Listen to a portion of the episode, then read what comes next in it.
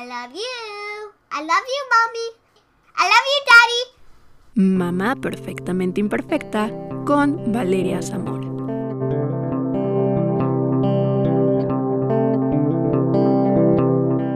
Hola amigos, bienvenidos al episodio número 15 de Mamá Perfectamente Imperfecta. Yo soy Valeria Zamora, una mamá perfectamente imperfecta, y el día de hoy vamos a hablar sobre un tema importante y necesario, que es la crianza sensible en tiempos de COVID-19. Es importante saber cómo manejarnos con nuestros hijos. Esto es siempre, pero más ahora que es una época que, sinceramente, yo les puedo decir que nunca imaginé vivir y a veces se torna un poco complicado para todos los, miembros de la familia por lo que me parece que es un tema que no se nos puede escapar y para poder hablar del tema tenemos una invitada que es experta. Ella es doctora en psicología y terapeuta de lenguaje a nivel privado. Obtuvo su doctorado por la Facultad de Psicología de la UNAM, en donde trabajó como investigadora y profesora adjunta en el Laboratorio de Infantes, realizando investigación sobre crianza, adquisición del lenguaje y desarrollo infantil temprano. También ha colaborado con organizaciones no gubernamentales en los procesos de diseño, monitoreo y evaluación de sus intervenciones en comunidades rurales indígenas marginadas. Ella es cofundadora de la consultora Servicios Integrales de Atención en la Infancia. Ella es Bárbara Guerrero. Bienvenida, Bárbara. Gracias por haber aceptado esta entrevista. Muchas gracias por invitarme, Vale. La verdad es que siempre es un gusto estar con distintas comunidades de papás, conviviendo un rato, hablando acerca de temas importantes y por supuesto brindándoles información que esperamos que les sea de utilidad. Por supuesto que nos va a servir a todas las mamás, a todos los papás que, que, nos están escuchando. Y bueno, pues Bárbara, comencemos. Primero, cuéntanos un poquito sobre ti. ¿Por qué decidiste estudiar psicología? ¿Por qué especializarte en niños? ¿Y por qué es la importancia de hablar de crianza sensible? Claro, vale. Pues mira, yo creo que mi descubrimiento de la psicología fue como a lo mejor muy circunstancial, pero yo siempre tuve como ahí detrás algo que me llamaba, ¿no? Muy vocacional, algo que me llamaba hacia la salud mental, hacia los problemas que la gente experimentaba a nivel de salud mental. Y pues ya desde bastante jovencilla yo sabía que quería estudiar psicología. No me preguntes exactamente cómo lo sabía, pero yo ya sabía que quería estudiar psicología por ahí de la secundaria, ¿no?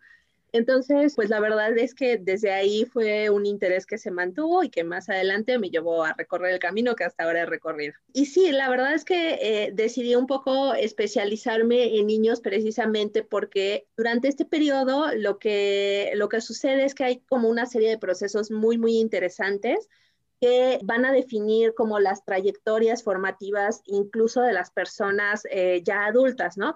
O sea, lo que nos sucede ahí en ese momento de la infancia temprana, incluso hasta la infancia tardía, pues son procesos que van a tener como un impacto después en nuestra vida futura, ¿no? Es un periodo de gran sensibilidad en donde eh, estamos completamente abiertos como seres humanos a las influencias y al aprendizaje de lo que está a nuestro alrededor, de las influencias sociales. Y pues, pues, en este sentido es que es una etapa del ciclo vital que es sumamente interesante, ¿no? En donde están ocurriendo un montón de cosas que van a ser luego bien importantes para nosotros como seres humanos. Bueno, la psicología es importantísima, es, o sea, siempre debemos estar bien mentalmente. Dicen que hay que ir al psicólogo no porque tú te sientas mal, sino porque es necesario ir, ¿no? O sea, es fundamental estar bien para, pues, todo el tiempo. Y más ahora que estamos en estos tiempos de pandemia, ¿no? Que, híjole, que fue un giro total a nuestras vidas. Pero bueno, de eso vamos a hablar más adelante. Ahora, por favor, coméntanos qué es la crianza sensible. Claro, vale, mira, eh, la crianza sensible, pues básicamente es un término que nos está hablando acerca de un modelo y de un, estilo de crianza, ¿no? Estoy segura que eh, pues los papás ya han escuchado como varios términos que se refieren como a este, a este concepto. Seguro por ahí han de haber escuchado algo como crianza respetuosa, cuidado cariñoso, cuidado sensible, todo este tipo de términos, ¿no? A nosotros en CIAI nos gusta usar el término crianza sensible porque en realidad es algo que la verdad engloba todos estos aspectos, incluyendo como todos estos términos que se han acuñado y que se han empezado a usar, que se han empezado a popularizar eh, también hacia los papás para informar a los papás. Y nos gusta usar este término principalmente porque regresamos como al núcleo básico de lo que está ocurriendo en la crianza y de por qué tiene un impacto, ¿no? O sea, por qué tiene como ese impacto sobre eh, los niños. Entonces, para esto pues hay que entender como un poco el término o la palabra de sensibilidad, que la, me, voy a dar un momentito para, para explicarla. Pero pues básicamente este, este término de crianza sensible es este modelo de crianza que se basa en usar conductas sensibles, valga la redundancia, o sea, en que los papás usen conductas sensibles y que además incluyan el respeto de los derechos al niño, o sea, considerándolo realmente como, como lo que es, como un individuo, como un ser humano en formación, y además usando un estilo autoritativo para poner límites, ¿no? Todo eso significa la crianza sensible. Entonces, básicamente, ¿qué es la sensibilidad conductual de los papás? E, este término de sensibilidad, pues significa que tú como papá vas a procurar responder a las conductas comunicativas de tu hijo de una manera congruente y rápida. Esa es la base de la crianza sensible como tal, ¿no? Entonces, ¿qué significa esta, estas señales comunicativas de los niños? Eh, a mí me gusta mucho ejemplificar porque creo que así es como queda más claro. Y entonces hay varios ejemplos que podemos poner acerca de qué es una señal o una conducta comunicativa. Básicamente, una señal comunicativa significa que si tu hijo empieza a hacerle así o empieza a hacerle así, tú ya sabes y tú has aprendido acerca de tu hijo que eso significa que está cansado, que empieza a estar cansado y que empieza a tener sueño. Y entonces lo que vas a hacer es buscar que ante esa señal comunicativa que tu hijo te está dando, tú vas a responder de esta manera congruente y rápida, que significa que vas a llevar a tu hijo a dormir, sin esperar más, sin esperar que necesariamente den el cuarto para las ocho, porque ese es el único horario de siesta que hay, ¿no? Entonces, ese niño ya te está dando una señal de que algo está ocurriendo, de que él tiene sueño, y tú vas a actuar rápidamente en consecuencia ante esa señal. Igual, si tú le serviste un plato de comida a tu hijo, y tu hijo entonces empieza a, o sea, le, das como varias cucharadas a tu hijo y de repente le das esa última cucharada, tu hijo te voltea la cabeza y aprieta los labios, ¿no? Eso te, te está dando una señal de que tu niño ya se llenó y es una señal fisiológica que su estómago le está dando, ¿no? O sea, yo ya me llené. Y entonces tú, siendo un papá sensible, en lugar de decirle, no, de aquí de esta mesa no te levantas hasta que no te termines de comer lo que yo te estoy dando, decides que es momento de parar la alimentación y pasas a otra actividad. Y entonces esta forma de responder a los niños lo que hace es que los niños adquieran una congruencia acerca de cómo tú como papá vas a estar actuando y ellos saben que si te dan este tipo de señales comunicativas, tú vas a responder en concordancia, ¿no? Y pueden crear un patrón predecible de conductas. Y esto, aunado con estos otros aspectos de los que te estaba comentando, que son, pues, que yo respeto como los derechos del niño, lo considero como un individuo pensante y sintiente, y además uso un estilo autoritativo para poner límites, que quiere decir que mis límites, mis límites pueden ser flexibles, mis límites pueden ser negociables, dependiendo de la situación, eso en conjunto nos da un modelo, una forma, un estilo de criar a los niños que empieza a alejarse, por ejemplo, de algunos paradigmas tradicionales con los cuales a nosotros nos crearon. Es de una manera más empática, por así decirlo, ¿no? Así es, es una manera más empática de criar también, es, es una manera que también empieza a considerar al niño como el centro de esa crianza y al niño como un individuo con necesidades. Y ahora, Bárbara, coméntanos, ¿qué es lo que engloba la crianza sensible o el cuidado cariñoso, como ya, ya lo mencionaste? En realidad es usar estos principios de los cuales estuvimos hablando, esta sensibilidad, este estilo autoritativo, este considerar al niño como con todos sus derechos y capacidades, usar estos principios para usarlos y abordarlos en todas las áreas principales que, engloban la vida de los niños eh, pequeños y con algunas modificaciones también incluso un poco más grandes. ¿Cuáles son estas áreas principales? Pues son usar este tipo de conductas sensibles a través de los momentos de sueño, de juego, de alimentación y muy importante, a través de momentos en donde los niños necesitan regularse emocionalmente, ¿no? Estos momentos de crisis emocional en donde ya tenemos el berrinche enfrente, pues ahí es eh, particularmente esencial poder usar una perspectiva y una aproximación de crianza sensible ante estos casos. ¿Cuál es la importancia y los beneficios de tener una crianza sensible con nuestros hijos? Fíjate que esta pregunta es súper importante que los papás sepan que usar este estilo de criar tiene un montón de beneficios que se van a extender a lo largo de toda la vida del individuo, ¿no?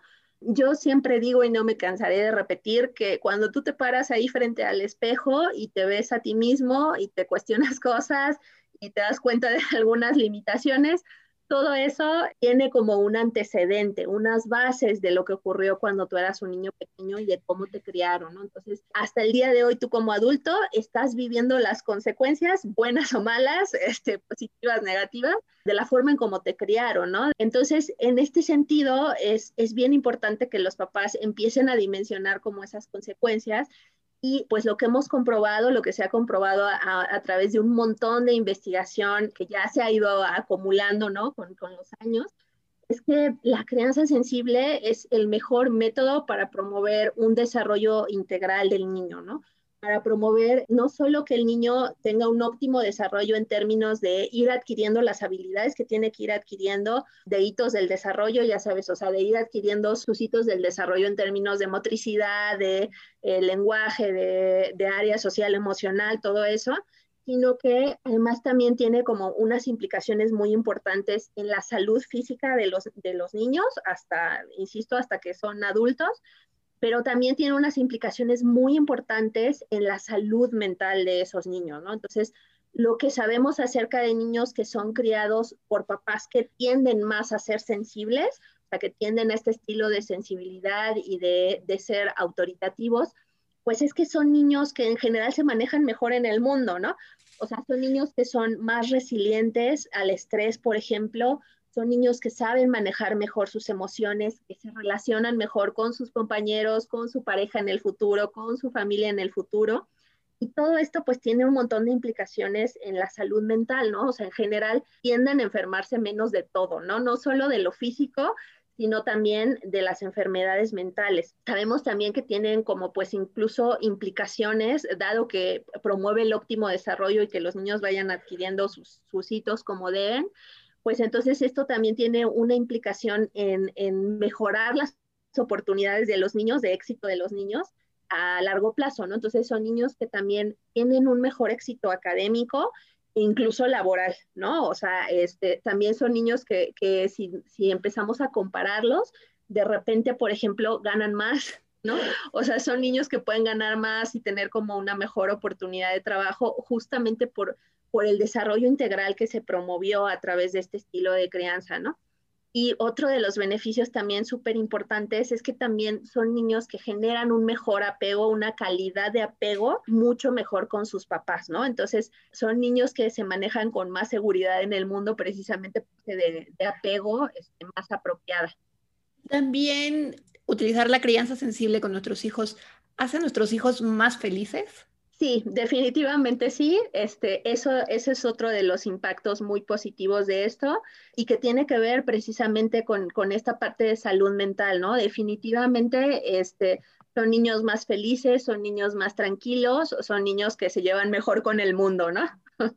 Vemos que tiene muchísimas ventajas y que pues hasta ahora no todos lo han aplicado, como ya lo comentabas, antes pues no, no, bueno, sí existía, pero no era aplicado con nosotros, ¿no? La crianza con nosotros era muy diferente, y como lo dices, como autoritaria, ¿no? Algunos más que otros, y ese ejemplo que, pusiste de la comida me parece fabuloso porque muchos cuentan que es que yo cuando estaba en la casa de mis papás y era chico, si no me comía todo, no me paraba de la mesa, ¿no? Y podía pasar todo el día y no hacía otra cosa hasta que me comiera todo lo que me servían. Entonces, qué importante es eso, el saber que, bueno, pues si, si el niño ya no quiere comer es, es porque de verdad ya no quiere, ¿no? Su organismo ya no le está pidiendo más comida. Y es ese papel del papá pues que debe de, entender y decir, bueno, vamos a hacer que al ratito se coma la comida o no sé, hacer un, acuerdo con el hijo, ¿no? Entonces, ¿qué, qué importante es esto, Bárbara? Sí, y fíjate que eh, justo quería, quería además comentarte algo sobre este ejemplo específico que damos para que veas, eh, o sea, para que los, bueno, este, los papás también puedan entender como la, la, implicación acerca de esto, ¿no? Por ejemplo, porque ¿qué es lo, qué pasa eh, cuando tú obligas al niño a comer más de lo que él, o sea, de lo que él te está indicando que puede aceptar su cuerpo, ¿no? Cuando lo obligas a estar ahí como por un periodo largo, o cuando lo obligas a comerse una comida que no necesariamente es de su agrado, ¿no? Por lo menos en esa presentación. Y sobre todo cuando lo obligas a hacerlo como de esta forma tan autoritaria, ¿no? Eh, lo que el niño está entendiendo de ti como papá es que su señal de saciedad, o sea, de, la, que su estómago le da, que insisto, es una señal fisiológica natural, o sea, no la aprendemos, nadie nos dice, nuestro estómago se llena y te da esa sensación en automático de, ¡ay! Ya, o sea, ya, ¿no? Ya no, no me cabe otro bocado, ya está lleno mi estómago, ¿no? Entonces, esa señal fisiológica, ¿qué hacemos nosotros cuando empezamos a alterarla de esa manera, ¿no? A alterarla a través de decirle, no, pues no, aquí yo decidí cuál es la porción que tú tienes que comerte y esa porción te la tienes que acabar porque en la casa no hay gatos, no hay perros y la comida no se desperdicia. Lo que estás haciendo es darle, a alterar esa señal fisiológica y decirle al niño que no importa si él ya está satisfecho, él se lo tiene que acabar. ¿Y qué pasa cuando comes de más? O sea, cuando empiezas a no respetar esa señal fisiológica de tu cuerpo y comes de más aun cuando ya te sientes lleno. Pues pasa que por eso entonces somos un país de obesos. O sea, somos un país de gente obesa precisamente porque desde pequeños nos enseñaron a no respetar nuestras propias señales de saciedad. ¿Ok? Entonces, ahí tienes como esa, esa implicación en términos de la salud física, ¿no? De lo que realmente le estás enseñando a tu hijo cuando empiezas a no respetar como ese tipo de señales, que incluso algunas de ellas son totalmente fisiológicas, ¿no? O sea, tienen que ver con, con el funcionamiento de nuestro cuerpo. Entonces, es por eso que entre esas implicaciones, pues muchas más hay como esa, similares a esa, y es por eso que debemos promover más bien un cambio de paradigma, ¿no? Un cambio del el estilo en el cual estamos criando a nuestros hijos. Sí, definitivamente debe de haber muchísimos más ejemplos, pero ese es muy común, es creo que es el que siempre, el que siempre podemos decir, cada quien tiene una experiencia diferente con ese ejemplo. Entonces es muy, muy importante y qué bueno que lo explicas, que dices lo que el niño está entendiendo, si no, como papás, si como papás no respetamos lo que, lo que el cuerpo del niño está diciendo. Y Bárbara, ¿existen actividades o estrategias que favorezcan la crianza sensible? Sí, claro que sí, existen un mundo de estrategias. ¿Nos este, podrías mencionar alguna, solo una o dos, así, alguna cortita? Claro, te comentaba por ahí que podemos pues adentrarnos un montón, ¿no? Este, quisiera yo dejar a los papás con por lo menos una estrategia como por dimensión, justo para que empezáramos como a, a, pensar en algunas cosas en concreto. Y este, vamos a ver como este tipo de estrategias por cada una de las dimensiones de la crianza, de estas áreas importantes de la crianza, pero sí también quiero tomarme como ese, ese momento que este, si no quiero abandonar como decirles que siempre hay un primer paso antes de empezar a aplicar esto de manera como ya, o sea, mediante técnicas. Ese primer paso sí tiene que ver definitivamente con el, el, que primero hagamos como una reflexión acerca de estas formas en las cuales nosotros fuimos criados y que nosotros pues como a través de nuestra cultura experimentamos y que son súper comunes, ¿no? Entonces, particularmente pues quisiera yo hablar acerca, por ejemplo, de cómo nosotros tienen mi edad o edad similares a las mías, incluso un poco más grandes, pues seguro les tocó o sienten que disciplinar es igual a una, un chanclazo, ¿no? O, una nalgada o el castigo físico, ¿no? El, a través del golpe. Entonces, este es un paradigma que como mexicanos nos han enseñado que tenemos muy, común. Y cuando empezamos a hablar de estos temas es muchas veces uno de los primeros que brota, ¿no?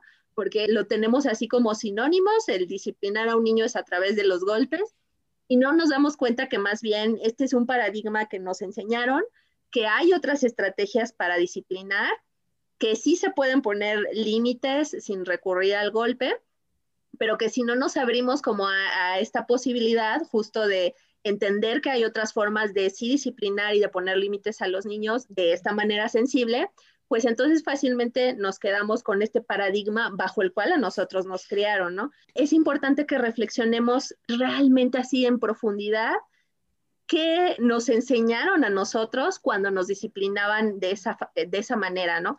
¿Qué nos enseñaron? ¿Qué habilidades nos dejaron? Porque solo cuando nos cuestionamos este, eh, estos paradigmas de manera profunda, es cuando realmente podemos empezar a transitar hacia un modelo más sensible, ¿no? Entonces, esa es la primera parte que sí, sí o sí quiero que se queden como con esa reflexión y ojalá que hoy que se acuesten empiecen como a pensar en ese tipo de, cosas, en ese tipo de detalles, que no, que se, se, queden un ratito de insomnio pensando en ese tipo de cosas.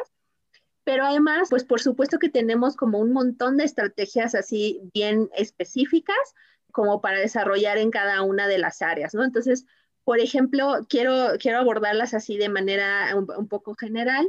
Cuando hablamos acerca del sueño, la sensibilidad y el ser un papá sensible va a implicar el aprender a crear rutinas de sueño estables que incluyan algunas claves ambientales, ¿no? O sea, esto sobre todo a partir de que el niño está neurológicamente listo para empezar a incorporar este tipo de rutinas, es en donde vamos a empezar a, crear algunas rutinas de sueño que sean estables en términos de horarios, en términos de cantidad del sueño y que incluyan este tipo de claves ambientales que nosotros como papás podemos empezar a dar desde antes para ayudar al niño a inducir el sueño y a quedarse como con esa rutina estable, ¿no?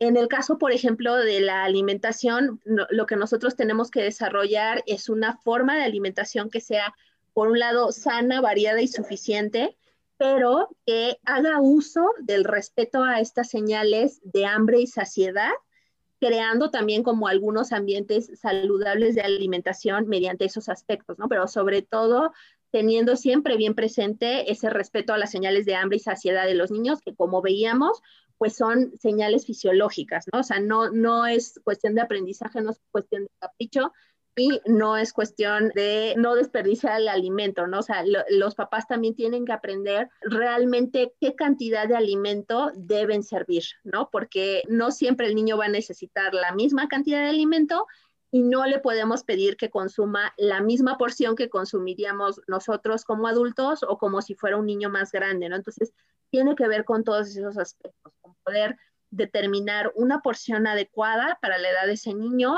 hacerlo de esta forma sana, suficiente y variada, respetando estas señales de hambre y saciedad. En el caso del juego, pues lo que nosotros tenemos que hacer como papás es empezar a desarrollar un juego activo con los niños, ¿no?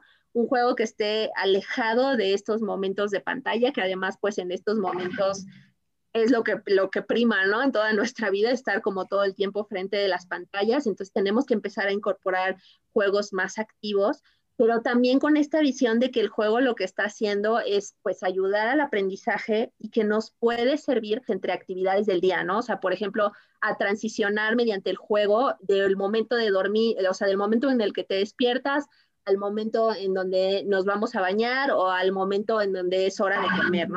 Entonces, básicamente los papás pues tienen que aprender a ser papás más juguetones, a sentarse realmente con sus hijos, quitando como elementos distractores del, medio ambiente. Y en el caso de la regulación emocional, que es, que es este, además como un tema que muchos papás luego están realmente interesados en aprender, pues es justamente aplicar estrategias que lo que nos van a hacer es ayudar a esta regulación emocional distrayendo, por ejemplo, el berrinche, ¿no? O sea, desviándolo del berrinche y logrando que ese berrinche se transforme más bien como en una conducta más reflexiva, en una conducta donde podamos calmar al niño sin necesidad de usar el, látigo, ¿no?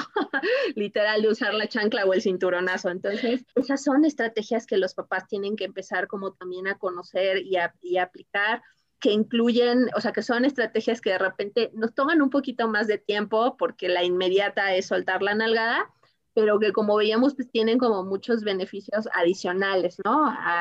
en, en este aspecto de la crianza. Entonces, así a grandes rasgos, cada, eh, cada, área de la crianza va a tener estrategias específicas que podemos como empezar a incorporar como papás y pues empezar a desarrollar, ¿no? Dependiendo de nuestro contexto y de la situación particular de nuestro niño.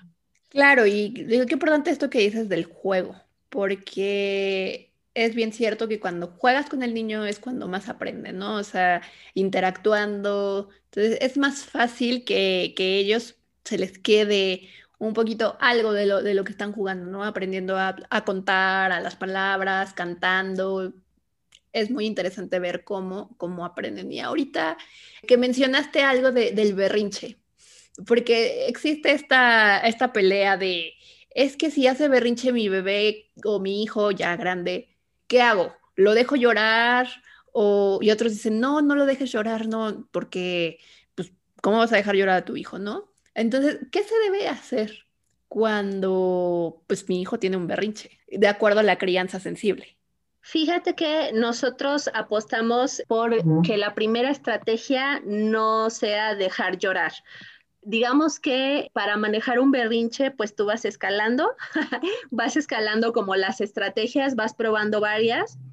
Y la verdad es que normalmente dejar llorar, a, o sea, lo, lo que sí recomendamos es que si si llega como un punto muy extremo, ya puede ser como muy difícil, o sea, ya estás en una crisis lo suficientemente grande, ¿no? O sea, como muy, el niño va subiendo, subiendo, subiendo, subiendo, y si lo dejas llegar hasta este punto, ya te va a costar como trabajo implementar otras estrategias y que el niño te haga caso, ¿no? Entonces, la idea, pues, es sobre todo evitar que llegue hasta acá, ¿no? O sea, que el niño llegue hasta acá empiezas a intervenir cuando empieza como a gestarse el berrinche a través como de algunas estrategias y eh, solamente usas como el dejar llorar cuando ya de plano no, o sea, estamos hasta acá y no te, no te están como funcionando el resto de las estrategias, pero además es un dejar llorar, no de te vas a la esquina, a tu rincón a llorar, ¿no? Sino que te voy a dejar llorar para que te calmes un poco, pero voy a estar aquí acompañándote,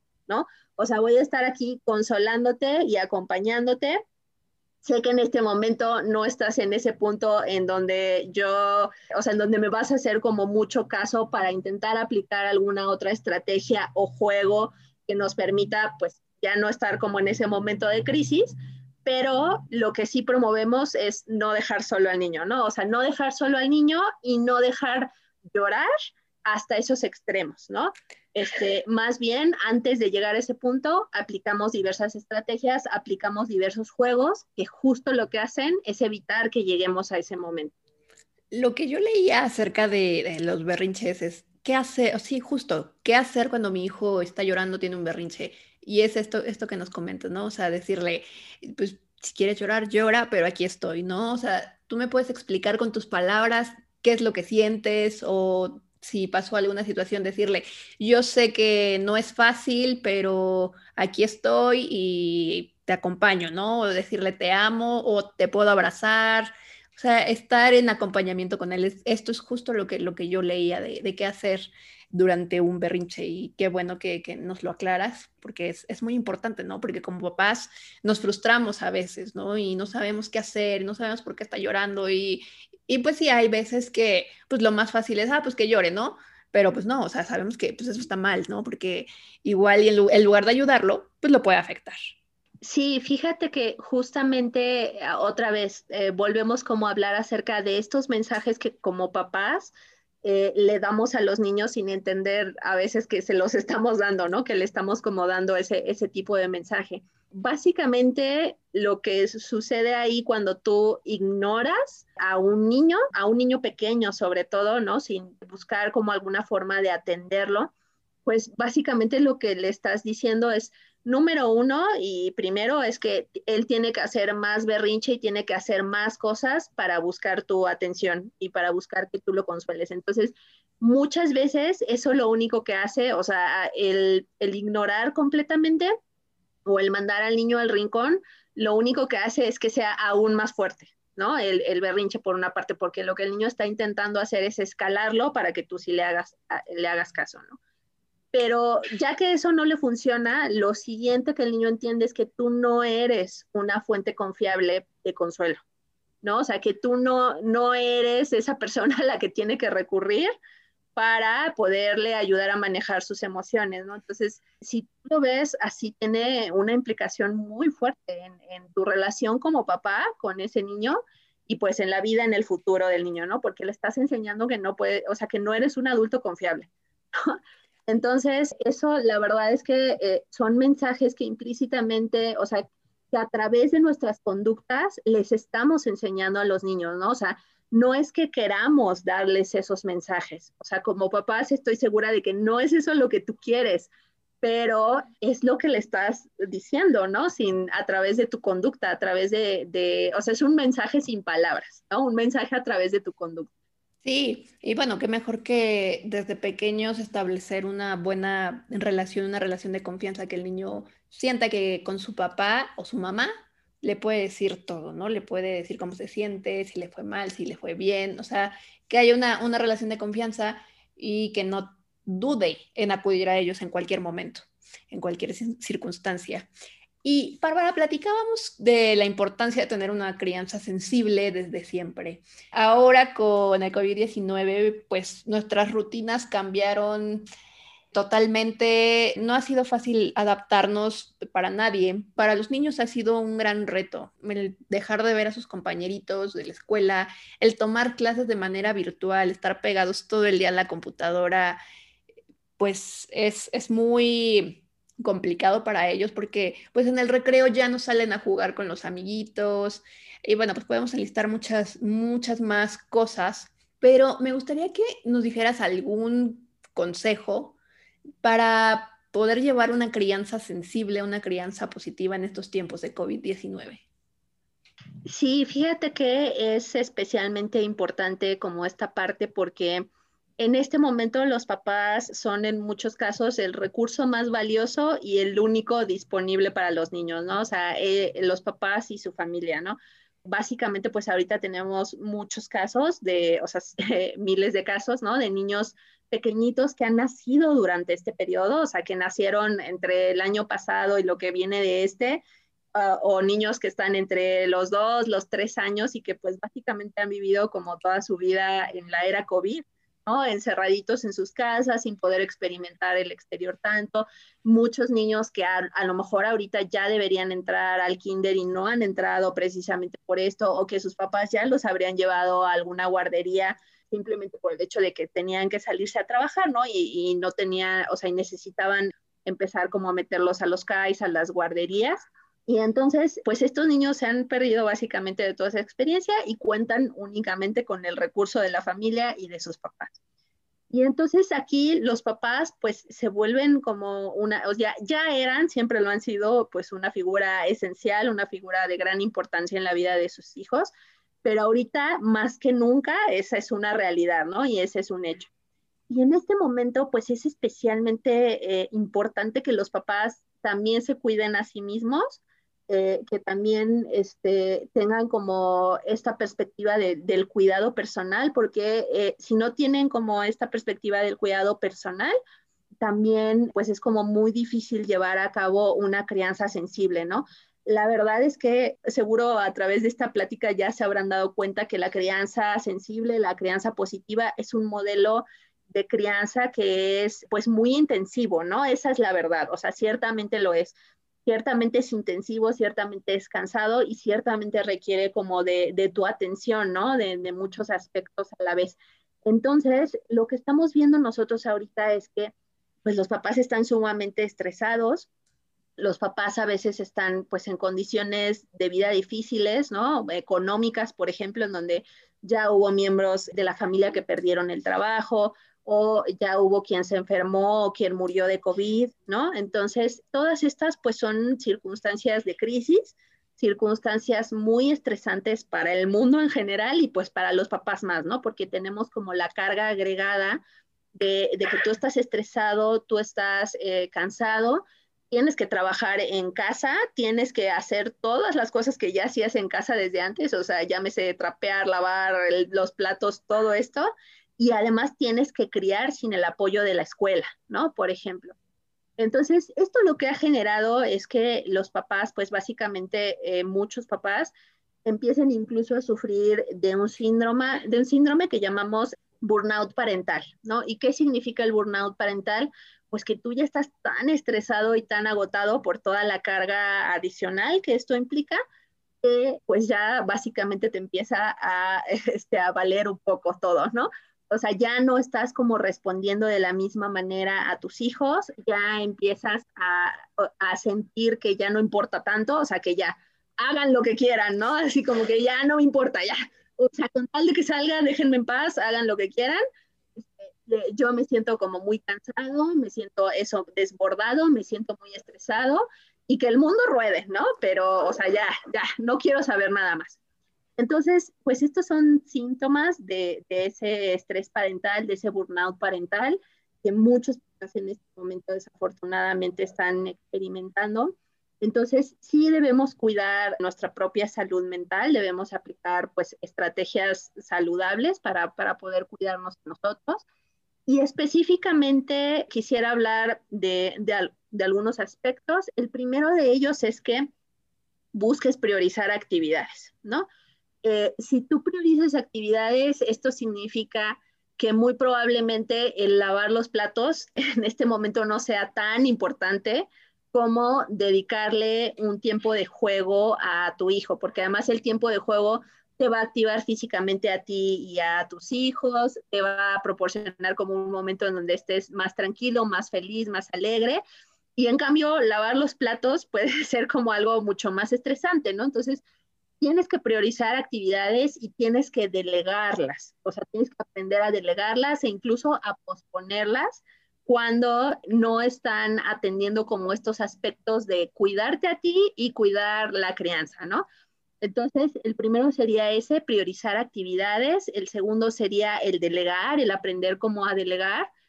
Y en este mismo sentido, desafortunadamente, las mujeres son las que más están resintiendo como este tipo de carga, ¿no? O sea, desafortunadamente siempre son las que les toca asumir muchas veces estas cargas adicionales, o sea, las mamás están sufriendo como estas cargas adicionales de no solo tengo que hacer todo lo que ya tenía que hacer, sino además también ahora tengo que hacer la escuela en línea, ¿no? De, de mis hijos.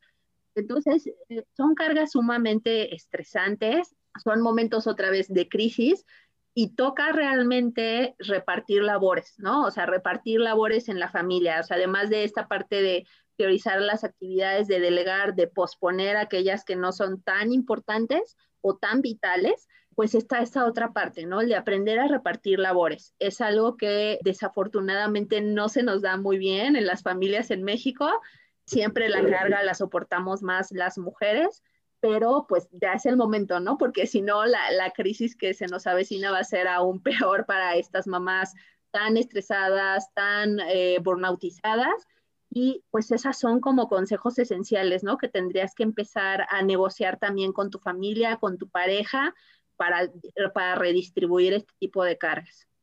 Y que la carga no sea tan pesada para uno, ¿no? O sea, que sean en un equipo y que entre los dos saquen, pues ahorita en este momento de crisis, las labores del hogar, el trabajo, los niños, y por supuesto que, bueno, pues regresando a una vida normal, que espero que sea en un tiempo no tan lejano, eh, también seguir con, eh, compartiendo estas labores, ¿no? Entre la pareja.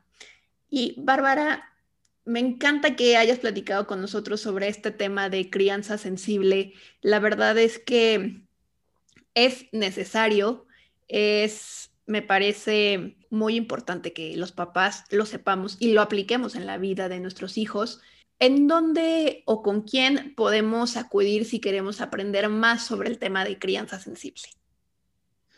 Claro, vale. Mira, si están interesados en aprender más acerca de este tema, pues sí queremos invitarlos a acercarse a nosotros, a acercarse a CII.